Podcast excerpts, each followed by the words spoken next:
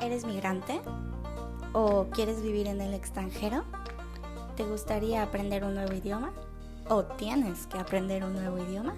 ¿Quieres viajar y conocer otras culturas? Yo soy Victoria, una mexicana viviendo en Holanda y he creado este podcast para contarte mis experiencias en Europa y hablarte sobre el lado oscuro del proceso de adaptación en el extranjero. Bienvenido a Confesionario Migrante.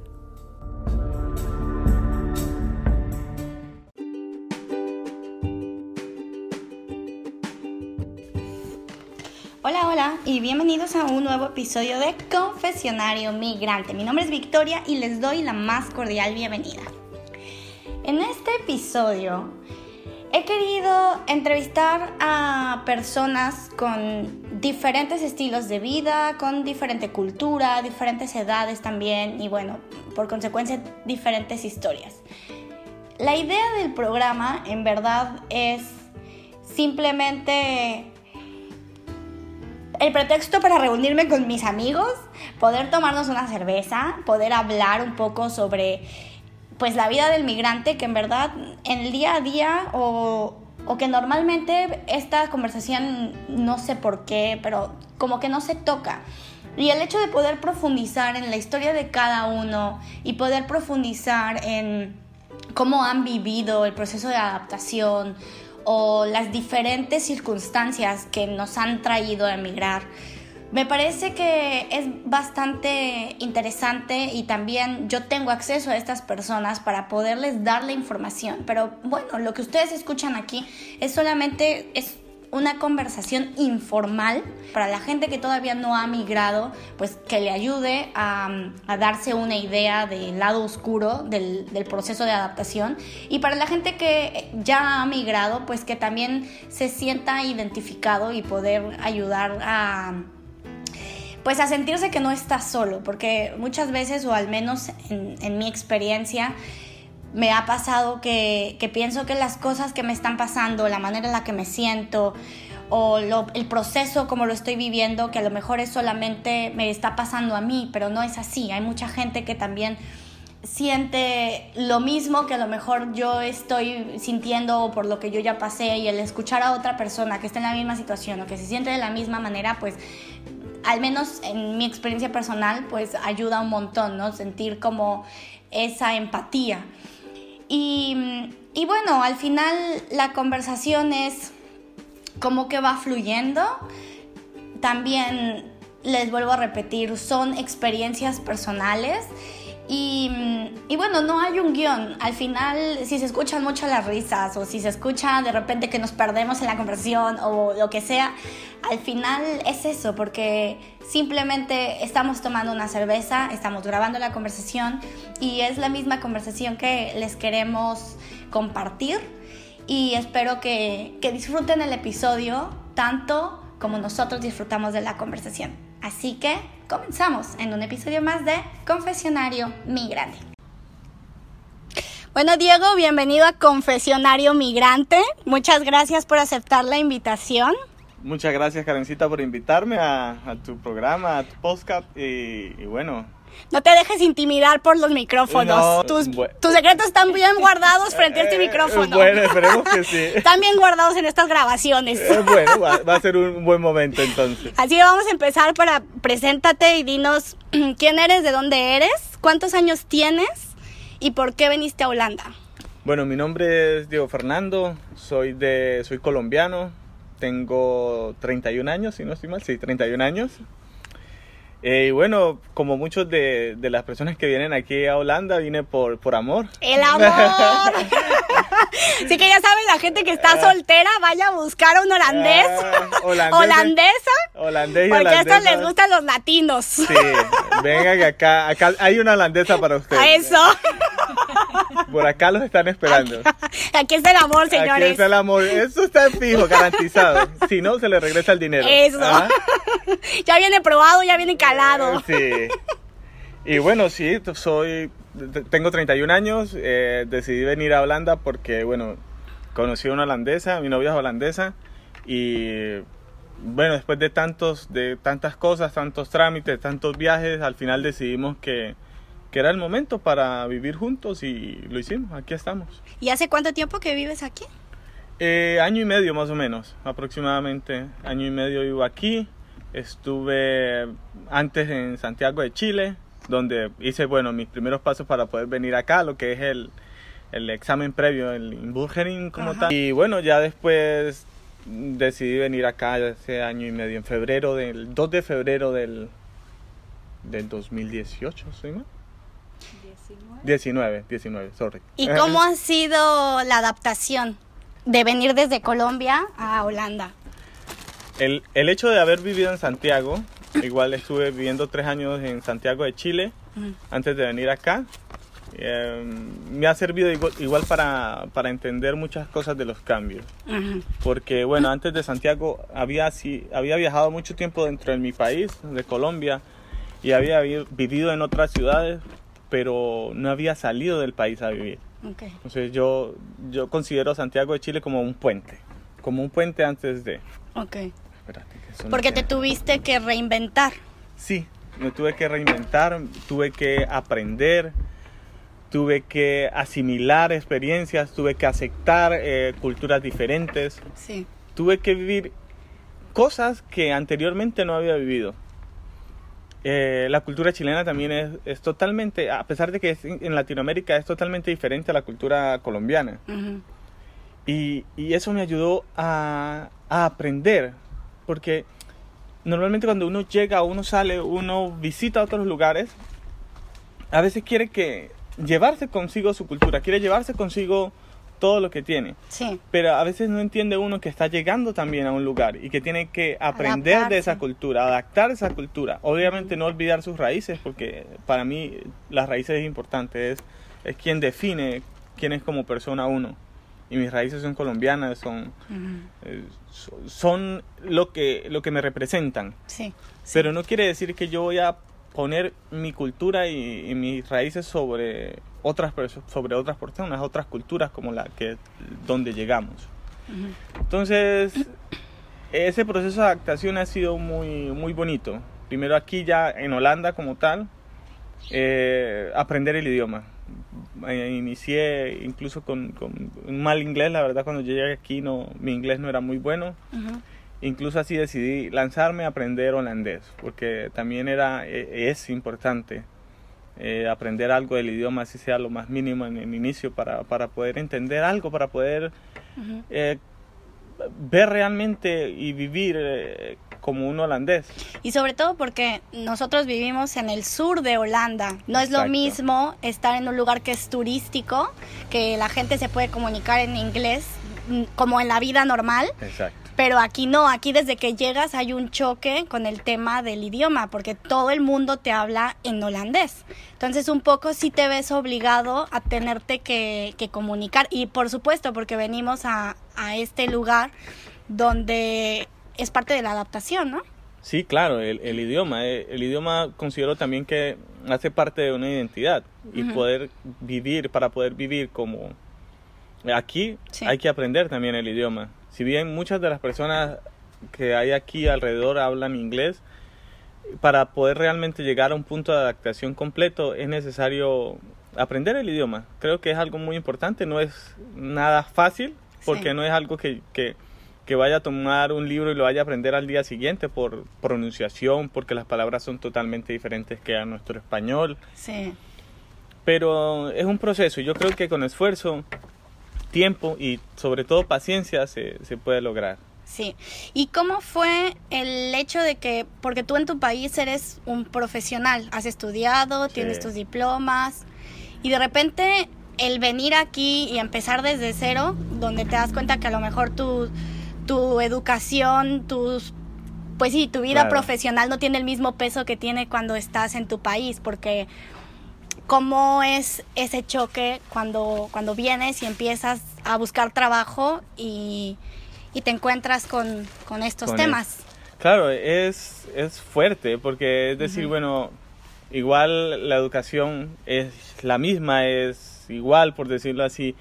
Yo soy en, en mi país, soy ingeniero mecatrónico y claro, trabajé como programador en Santiago de Chile. Y bueno, lo que uno espera es llegar y encontrar algo así igual o similar. Mejor porque estamos en, Europa. Obviamente. Por favor. Claro. Estamos brillando en Europa. Eh, pero por favor, pero, pero después te das cuenta que no es como, como dice mi mamá, no es soplar y hacer botella. Eso. No es, no es así de simple. Sí. Es, es algo de paciencia también, porque yo he aplicado, ¿no? He aplicado a, la- a varias opciones, entre ellas, eh, en una me dijeron exactamente eso. eh, me gusta tu hoja de vida, me gusta tu perfil, me gusta lo que haces, pero la gran mayoría de nuestros clientes son hablan holandés y necesitamos que tú hables muy bien holandés para que entiendas una reunión, para que eh, hagas un, exacto, te comuniques, hagas un proyecto. Sí, el inglés te sirve, pero necesitamos No. que hables en inglés, en holandés, disculpa. Y bueno, y eso fue como, mira, tengo que mejorar tanto. Y es muy frustrante porque Claro. uno llega y pongo en contexto, Diego y yo nos conocimos en, no sé qué también fue para ti el- tu primer trabajo Sí, en fue- Holanda. fue mi primer trabajo. Pues en nuestro primer trabajo en Holanda. Y era un ambiente súper extraño porque era a lo mejor uno de estos trabajos de gente joven, de estudiantes. No, era, era todo menos profesional y de repente cuando te encuentras en un ambiente como eso, y, y nos volteábamos a ver y decíamos, no, pero es que mi país soy ingeniero, bueno, en mi caso yo soy licenciada, titulada y no sé qué, y de repente el hecho de que vas y buscas trabajo y, y te dicen no, no, no. Yo me acuerdo una vez que fui a una entrevista y era como mi dream job, así, lo mejor. Yo también lo tuve aquí. Y yo iba así como de, no, no tengo que quedarme con ese trabajo porque el perfil, o sea, me estaban describiendo. Era así, lo mejor. Y me acuerdo que me dijeron que pues no conocía el mercado holandés. Entonces, ya, era el tercer Claro. descarte, ¿no? Suerte para la próxima, cuando conozcas el mercado holandés, Eh, bueno, hables ya. holandés y tengas un pasaporte europeo, pues nos vuelves a llamar. No hay ningún problema. Nos vemos en 3, 5 años quizás. ¿ah? Exactamente. Y de repente pues a uno le dan como que esos bajones, ¿no? Porque dices, chale, mm, tengo que volver a empezar y hacer trabajos que ni siquiera en mi país me hubiese Sí. planteado hacer. ¿Y cómo llevas eso? Sí, es fuerte, porque claro, como tú dices, en, en Colombia también decir que, ah, no, yo trabajo en un call center es como, mierda, Es lo peor de lo Ajá, peor. exacto, estudiaste todo eso y estás trabajando en un call center. Entonces sí, es como, como ¿para qué estudié y para terminar en eso? A veces te, es frustrante, es como, yo como que vine a eso, pero es, es- creo que también es de paciencia, eh, es de paciencia. Pero Ahora ya tenemos un mejor trabajo. Por favor, ¿ah? es de paciencia y es, es ir buscando lo que uno quiere, sin entrar en desesperación. Porque cuando se entra en la desesperación, se entra en, en pensamientos que, que realmente uno no quiere, no, no quiere pensar, no quiere hacer porque, o sea, a pesar del corto tiempo, si tú miras hacia atrás y miras hacia tu alrededor, eh, se están construyendo cosas, se Sí. están haciendo cosas bonitas, se está aprendiendo. Pero uno es Se- desesperado. Se, se desespera, obviamente, porque tú no quieres, o sea, tú estudiaste, tú te esforzaste y esperas obtenerlo, algo que crees que para ti es lo que te mereces. Sí. Entonces, eh, bueno, e- en ese proceso siempre pasan, hay subidas, bajadas y, y no te niego que a veces es frustrante y es desesperante y es triste y, piensas cosas que no quieres pensar, pero es un muy buen lugar. Un lugar donde de verdad hay que tener paciencia, hay muy- muchas oportunidades, pero bueno, hay que irlas buscando poco a poco y se va seguramente a lograr lo que se Y quiere. con el tema del idioma, ¿cómo fue que empezaste a aprender? Bueno, yo, yo eh, como te digo, antes de venir acá vivía en Santiago. En Santiago tuve que hacer el- el- lo básico para poder incluso pensar en venir acá, que fue el examen. No sé, ¿a ti también te tocó o no sí, te sí, tocó? sí, sí. Bueno, entonces eh, allá inicié con, con unas clases, un chico holandés que vivía en Santiago de Chile. Empecé con él a, a tomar unas clases. Él iba mm, a cada dos, dos veces por semana a mi casa a darme una hora de clase cada día. Y ahí empecé a aprender lo básico, como el verbo to be en, en, inglés, ajá, en holandés. Y luego ya me enfoqué o me preparé directamente para el examen antes de antes de venir, antes para poder aplicar a la a- para poder venir. Ya estando aquí en Holanda, yo me inscribí en la Universidad de Maastricht, donde hice hasta el nivel A2, sí, si no estoy mal, A2, o, o- no, y uno intermedio que es entre A2 y B1, si no estoy ¿Y mal. te cobraban por tomar esas clases? Sí. ¿Cuánto? Eh, allí es realmente costosito. Estábamos hablando... Bueno, ahí en todos lados, ¿eh? Bueno, ahí estaba el, el nivel, costaba 400 euros más o menos, cada nivel. ¿Y cuánto duraba cada nivel? Eran tres meses, si no estoy mal. Ajá. Eran tres, 400 algo. Ujú. Y bueno, y dependiendo, habían otras clases eh, adicionales de refuerzo que también eran importantes. Costaban ciento algo, 200 euros más. Pero bueno, es, es- de verdad era, era muy bueno, aprendí eh, lo básico, ahora entiendo un poco el holandés, no quiere decir que entienda todo, que ya hable holandés, pero digamos, en una conver ahora, al nivel que tengo en una conversación... Ya te enteras qué ya- dicen ya- de ti. Exacto, ya sé si están hablando mal o si no están hablando mal de mí o, Sí. o algo. Bueno, Aparte de lo frustrante que es eso, ¿no? Ni siquiera había escuchado nunca el holandés hasta que yo vine a pararme claro, aquí. Fue, fue Y es un choque súper mi fuerte. caso. Yo, claro, igual yo conocí a Linda por, por su hermana y a veces escuchaba un poco de las conversaciones cuando hablaban por teléfono, pero no, claro, cuando ya vienes aquí y empiezas eh, a escuchar el idioma es como, Sí, sí, sí. ya, es totalmente diferente al nuestro y, y es algo que es de, de- de un proceso. Hay Es que un aprender proceso, Sí. y hay que aprender con calma. Y ahora que ya llevas como tu día a día, ¿consideras que has necesitado el holandés para sobrevivir aquí? Bueno, ¿O que con el inglés te puedes comunicar y con, no lo con el necesitas? con el inglés se puede comunicar. Uno aquí, la verdad es que muchas personas hablan inglés. Uno puede comunicarse con, con muchas personas, pero sí, en muchos trámites y muchas cosas es 100% holandés. O sea, es mejor tenerlo, saberlo, o al menos saber lo básico. E incluso para ir a, un baño. A veces en los baños no tienen las imágenes, sino que te dicen Heren, entonces como, Sí. ah, hombre, mujer. Inhan, Eh. Exacto, exacto. Sí.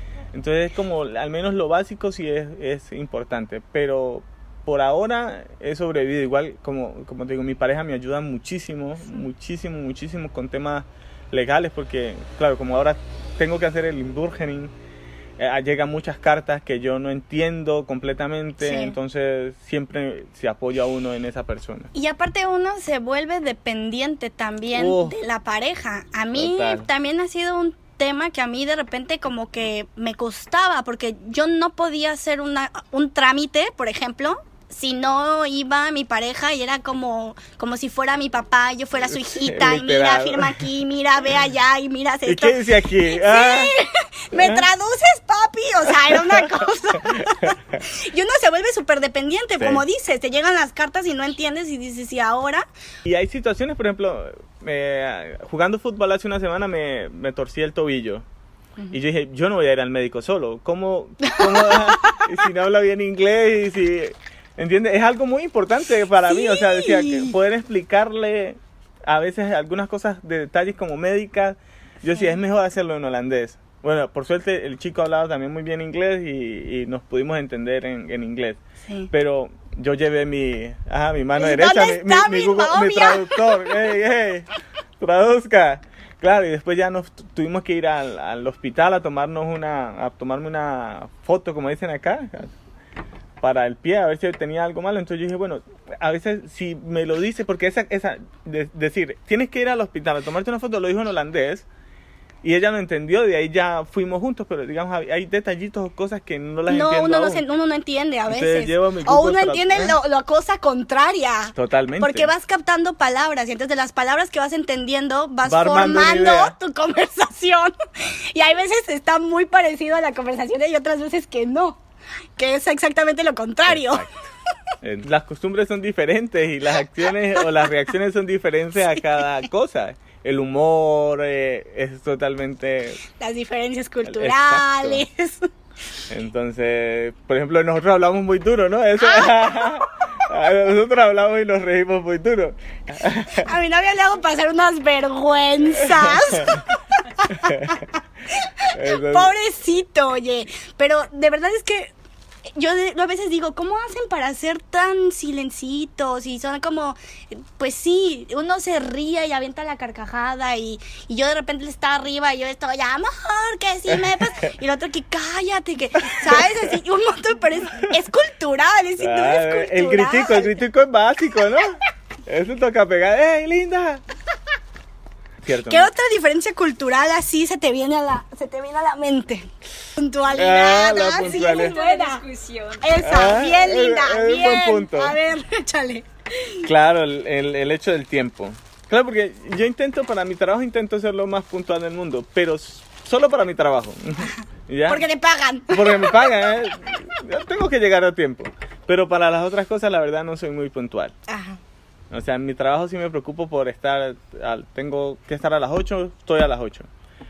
Pero, digamos, si tenemos que ir a algún sitio, oh, yo doy mucha vuelta. O es- Linda es muy puntual. Claro, Es holandesa. como los trenes de Holanda. Sí, si sí, dice que sí. es a las 9, sale a a las las 9. O si dice a las 9 y 1, a las 9 y 1. Sí. Eso fue una de las cosas que también llegó como... pf, Creo que fue cuando ya me decidí venir aquí. Ajá. Estábamos en... Veníamos de, de Bruselas para acá. Y el tren decía, llega a las, 20 a las... Creo que era 2 y 29. Y dije, ¿qué va a llegar el tren a las 12 y 29? ¿Ah? Ese, ese va a llegar a las y 30, Entonces, entonces ya es por Ah, allá, como ah. en Colombia. Y verdad, o sea, a las 2 y 29 en punto, Sí. el tren llegó. Para mí fue como... En. Colombia, sí, fue, para mí, claro, en Colombia te dicen, salimos a las 2 y 29, fijo, fijo a las 4. Cuatro. Ajá, por suerte. Y si no te esperas al que sigue. Eh, claro, pues, si se llena, ¿no? Si Sí, se si se llena. llena. Entonces, para mí, y claro, y ella también es muy puntual, entonces llega 15, 10 minutos antes.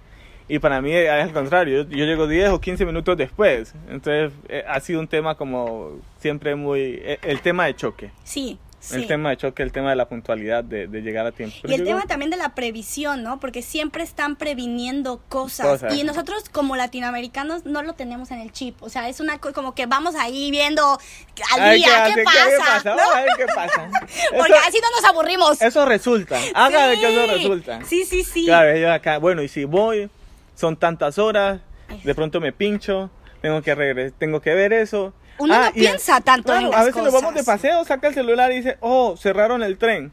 Yo, o cerraron la estación en Eindhoven, entonces tenemos que ir por otro lado. Esas son cosas que la verdad Que yo no, uno yo no no piensa. hago. Yo no, No. hago. Pero Yo claro, digo, ay, ya vemos, cuando ahí estemos ahí, ¿cómo le ahí hacemos? preguntamos, preguntamos para qué. Ay, a Peter le jode que yo haga eso, o sea, le jode. Y yo de repente es como que a mí me pone tan incómoda que él está siempre pensando en no, y si pasa esto, hacemos esto, y si hacemos así, y no sé qué, siempre tiene plan A, B, C. Y yo digo, pues ya vemos cuando estemos ahí, a ver cómo le hacemos. Sí, es mentalidad muy es latina. Una mentalidad súper diferente. Yo también soy así. Ahí vemos, ha- hagámosle que Ya. allá vemos, allá cogemos un taxi, una bicicleta, lo que sea, pero ahí vamos. viendo. Caminamos. Sí. No, pero para ellos aquí es importante saber a qué hora sale, a qué hora llega y cuáles son las alternativas para llegar al punto B, en el, en el caso, digamos, del tren. Sí. Y eso no, la verdad nosotros no lo tenemos incorporado, no viene en nuestro No, sistema no operativo de base. No, No, no, viene. Y es completamente cultural. es como-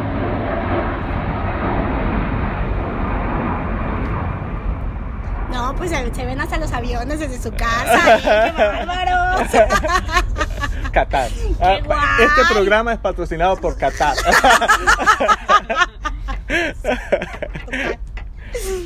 Sí, es algo que no viene en el chip, pero es el tema, tan, pues sí, la diferencia cultural. Claro, una de las cosas que, que, que chocamos, Sí. la verdad. Sí, Pero bueno, ahí vamos, vamos entrando en, en acuerdo y desacuerdo en algunas situaciones. Sí. Pero voy aprendiendo. La verdad, porque tengo que aprender, porque la verdad aquí es, es así, no puedes llegar tarde a una reunión.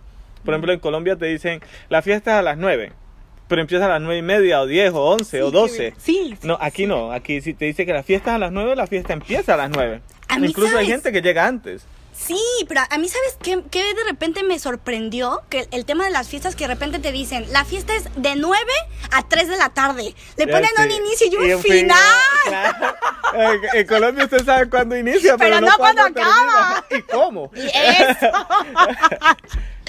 en México siempre es así como de, ay, no, empieza a las 3 de la tarde, vamos a las 5. No, así ya sirve que ya está buena la Claro, fiesta. exacto. Por ejemplo, Aaron, invitaron a sus amigos, a, las- a algunos amigos, a la fiesta de su matrimonio. Yo crecí en Colombia, en un lugar donde la música es full, o sea, el, el- speaker más pequeño, yo mido 1,79 y el speaker más pequeño me daba, no sé, al hombro. Y los ponían al frente de mi casa y yo aprendí a vivir y a dormir así. Y era música toda la noche. Entonces, claro, para mí es algo que si tu vecino ponga música es algo muy natural. Pero Sí. aquí realmente el que pone música también soy Se yo. está jodiendo, sí, y uno jode sin darse Exacto. cuenta. De repente digo, ay, pues perdónenme. Sí. No pensé que les molestara tanto. Y claro, yo y no estaba todo volumen, ¿eh? Claro, y yo no sé, y yo- exacto, y yo no sé si tengo problemas. Que saco el speaker. Y claro, yo no sé si tengo problemas auditivos, pero yo le subo algo al, a la música. Es que Peter luego me está diciendo, yo creo que deberíamos ir a hacerte un examen del oído porque yo creo que tienes algo. Y yo, ay, no, creo que No, no. porque la música no se escucha igual a bajo volumen. Ah, no es lo mismo escuchar una musiquita Pero a mí me gusta así. eh, o sea, que, que, que, te- que te- que lo sientas en el cuerpo. Eso, sí, sí, sí, sí. Y abajito no se siente. Pero es muy latinoamericano eso, sin duda. Sin duda, porque tenemos ese rollo como de... Sí, pues sí, no es sé escándalo, Esto es, escándalo. música, es, es, es, es escándalo. Sí, yo creo, creo que sí. Pero Linda igual, tenemos el mismo tema. Porque yo también pongo música alta y hago mucho ruido, soy muy, hablo muy fuerte. Entonces, como que... Bueno, pero es lo que tú dices. Creo que es cultural. Es súper cultural, sin duda. Es súper cultural. ¿Y cómo va, por ejemplo, con el tema de las reglas? En mi caso, claro, en México la única regla es que no hay reglas, ¿no? Que todo se puede, todo hay una manera, todo hay un cómo llegar allá. Entonces, de repente, para mí, el hecho de que aquí todo sea tan cuadrado y todo tenga que ser como se tiene que hacer, me molesta un montón. Pero me tengo que acostumbrar todavía mucho. Claro, somos dos. Somos dos porque aquí... De hecho, yo creo que de, cierta manera eso hace Holanda lo que es Holanda. Exactamente. El hecho de seguir muchas reglas, porque nosotros siempre le buscamos la, el torcidito, Ah, es la claro. manera de hacerlo. Pero aquí la gente de hecho es, es muy correcta. Sí. A mí también me molesta mucho porque a veces yo digo, pero ¿por qué? Sí. ¿Por qué si se puede? Si nos podemos pasar por aquí, ¿por qué tenemos que dar esa Sí, vuelta por allá? sí. Pasémonos por aquí. Sí. Pero no, hay que ir a hacer la vuelta y hay que hacerlo así. Y jode, porque ahí Ajá. va uno así como que renegando, Exacto. como, Eh, uy. Literalmente. Pero es, es, es también parte de la cultura y parte de las cosas que uno tiene que adaptarse y aprender. Me cuesta, lo soy sincero, pero, pero sí, así hay, por ejemplo, para construir. Aquí hay que sacar un permiso, hay que yo no sé qué. A solicitar un permiso al Gimental que ellos te permitan hacer cierto tipo de cosas. Si vas a remover una pared, si vas a hacer una... En Colombia usted llega, pone sus dos palos, tumba la pared y se acabó. ¿Qué Gimental? ¿Qué...? ¿Qué vas a andar pidiendo permiso a quién? Y además pagar para eso, y ¿A tengo que pagar para tumbar, pagar para hacer. Pero aquí es así. Y por eso de, de pronto las cosas funcionan diferente a nuestros países, porque tienen un control, tienen Sí. una manera de... Pero también de la ser. gente está muy educada, porque por ejemplo el hecho de que uno dice, ¿no? Eso de, ay, no, ¿para qué hacemos eso? No, hay que hacerlo mejor de la Z a la A, no pasa nada. Y aquí la gente es como, no. No, no, No, no, ¿cómo? no, no, no, Es peligroso. no. Exacto, sí. Pero también porque el gobierno tiene educada a la gente, decirle, mira, te quieres pasar de listo, tienes que pagar una multa Sí. que te va a costar bien caro, que es mejor hacer las cosas bien.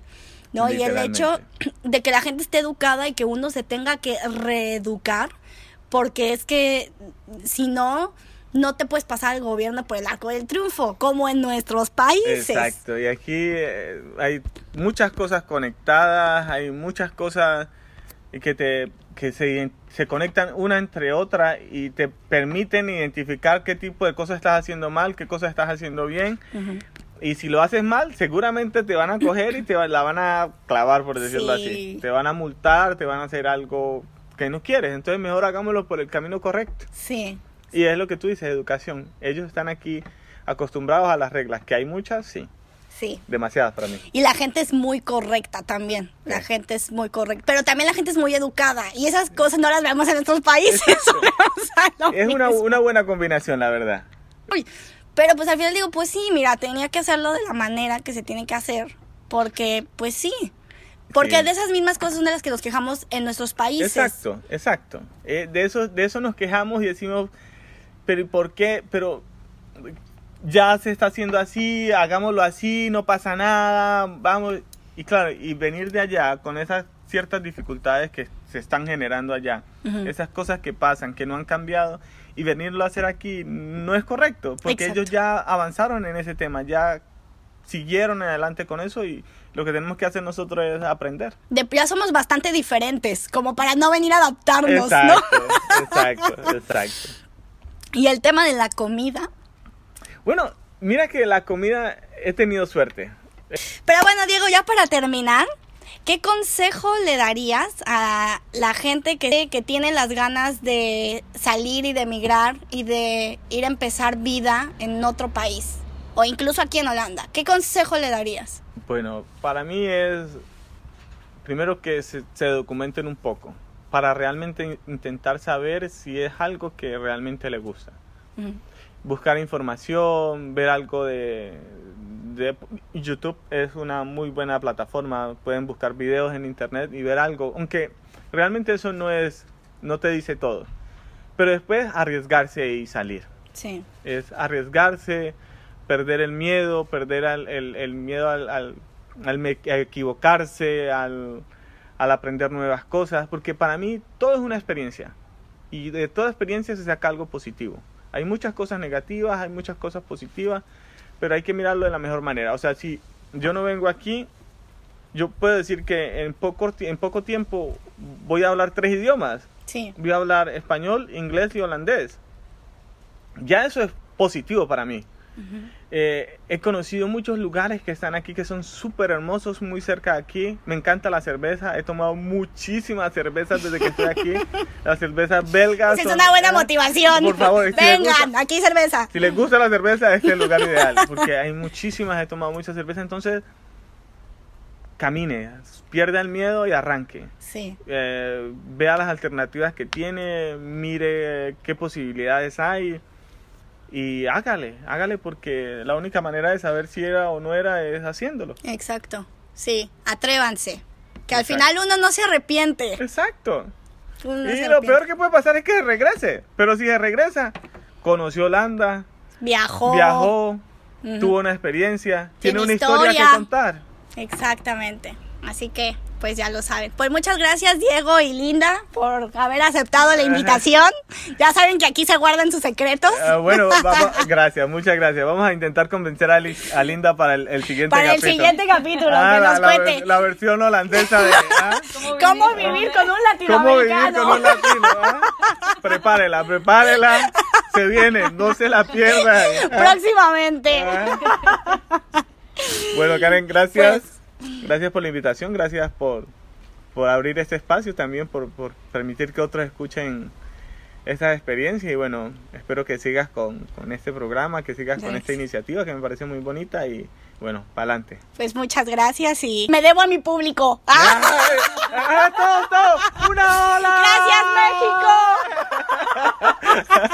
De México para el mundo.